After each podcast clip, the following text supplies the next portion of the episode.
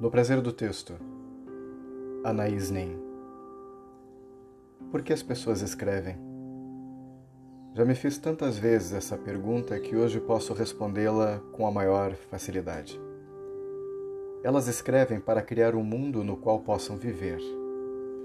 Nunca consegui viver nos mundos que me foram oferecidos, os dos meus pais, o mundo da guerra, da política Tive de criar o meu como se cria um determinado clima, um país, uma atmosfera onde eu pudesse respirar, dominar e me recriar a cada vez que a vida me destruísse. Essa é a razão de toda obra de arte. Só o artista sabe que o mundo é uma criação subjetiva, que é preciso escolher, selecionar.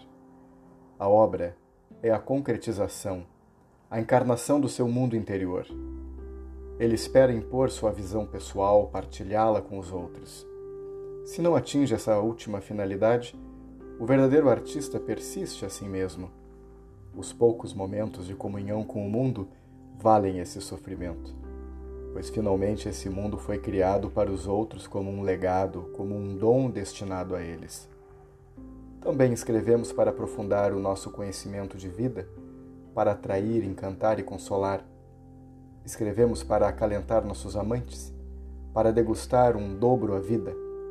No momento, preciso e retrospectivamente na sua lembrança. Escrevemos como Proust para tornar as coisas eternas e para nos convencermos de que elas o são, para podermos transcender nossa vida e alcançarmos o que existe além dela. Escrevemos para aprender a falar com os outros, para testemunhar nossa viagem ao labirinto para abrir e expandir nosso mundo quando nos sentimos sufocados, oprimidos ou abandonados. Escrevemos como os pássaros cantam, como os primitivos dançam seus rituais. Se você não respira quando escreve, não grita, não canta, então não escreva, porque sua literatura será inútil. Quando não escrevo, meu universo se reduz. Sinto-me numa prisão. Perco minha chama, minhas cores Escrever deve ser uma necessidade como o mar precisa das tempestades. É a isto que eu chamo de respirar.